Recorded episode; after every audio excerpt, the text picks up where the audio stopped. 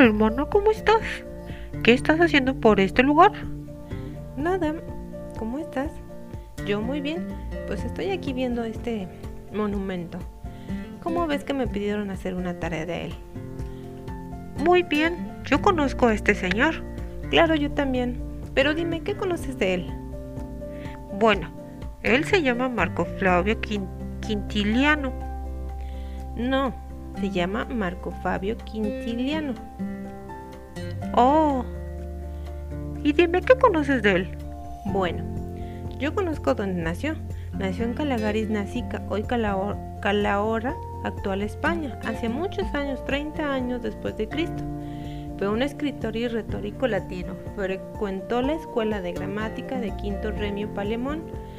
Concluida esta, regresó a España donde permaneció algún tiempo hasta que regresó a Roma. Llamado por Servio Sulpicio Galba, cuando este fue proclamado emperador. Claro, sí, yo me acuerdo de él. Él se dedicó a la enseñanza de la retórica, ¿verdad? Durante al menos 20 años se convirtió en el primer profesor que abrió una escuela pública pagada bajo el emperador Domiciano. Recibió el encargo de tutelar la educación de los nietos de su hermana. Claro que sí. Tras todos esos años dedicados a la enseñanza, se retiró y se dispuso a componer un verdadero manual para la instrucción de los jóvenes, que se llamaba Instituto Oratoria. ¡Wow! ¡Qué padre! ¿Pero de qué hablaba este manual? Bueno, pues este manual es, es su obra mayor. Está basado sobre todo en su propia experiencia como rector. Está dividida en 12 volúmenes. En los primeros libros, Quintiliano trata de la educación elemental y de los métodos para la formación básica en el campo de la retórica. Dedica los nueve libros siguientes a los fundamentos y técnicas de la oratoria.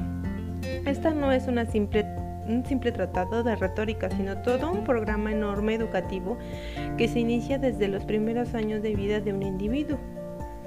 Oh, sí, pero ¿en quién se fijó para hacer este manual o por qué lo hizo? Bueno, pues su manual lo escribió basándose en el modelo de Cicerón. Quintiliano considera que la locución es la más importante de las cinco partes en que se desglosa la actividad del orador. Oh, claro, sí, ya me acordé. Dibuja en su obra un completo plan de estudios que incluye una parte teórica donde se abordan los preceptos básicos de la retórica y una parte práctica en la que se recomienda al futuro orador la ejercitación de su arte a través de las ya mencionadas declamaciones y se propone modelos para la imitación. Sí, en el libro 1, nuestro autor trata de la preparación de los niños para los estudios superiores, por lo que aborda aquí algunos asuntos relacionados con la gramática y aconseja también el estudio de la geometría y de la música.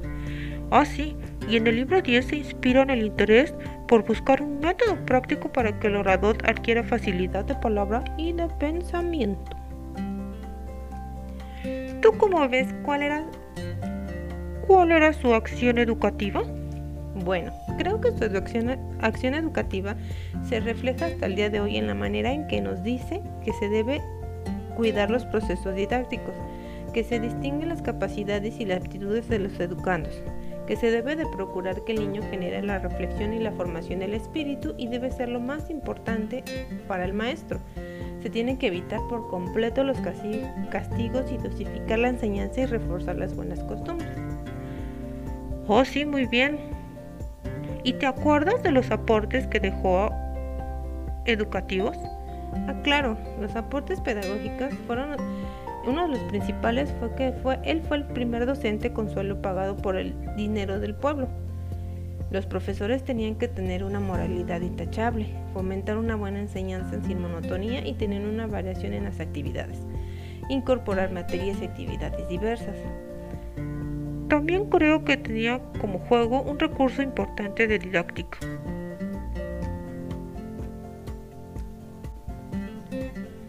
y tenía que adaptar los métodos de acuerdo a sus aptitudes. Sí, claro. Como te dije, él rechazaba el castigo totalmente y creía que los métodos tenían que ser adecuados para cada aptitud de cada alumno. Para él, El castigo era inútil y degradante, era ineficiente. Consideraba que el método más adecuado era la alabanza como forma de recompensa y el aliento y el ejemplo personal del maestro. Estos eran los métodos más contundentes al éxito del aprendizaje. Oh, claro. Él quería una enseñanza para que los hombres fueran buenas personas, con un proceso armónico. Tenían una aportación activa del maestro y del alumno. Claro, aquí el maestro tenía que ser un buen hombre, ejemplo de virtud. Rechazaba la rigidez de la enseñanza y tenía que ser una enseñanza más humana para los hombres. Fue un ejemplo para los aportes en la educación hasta nuestros tiempos.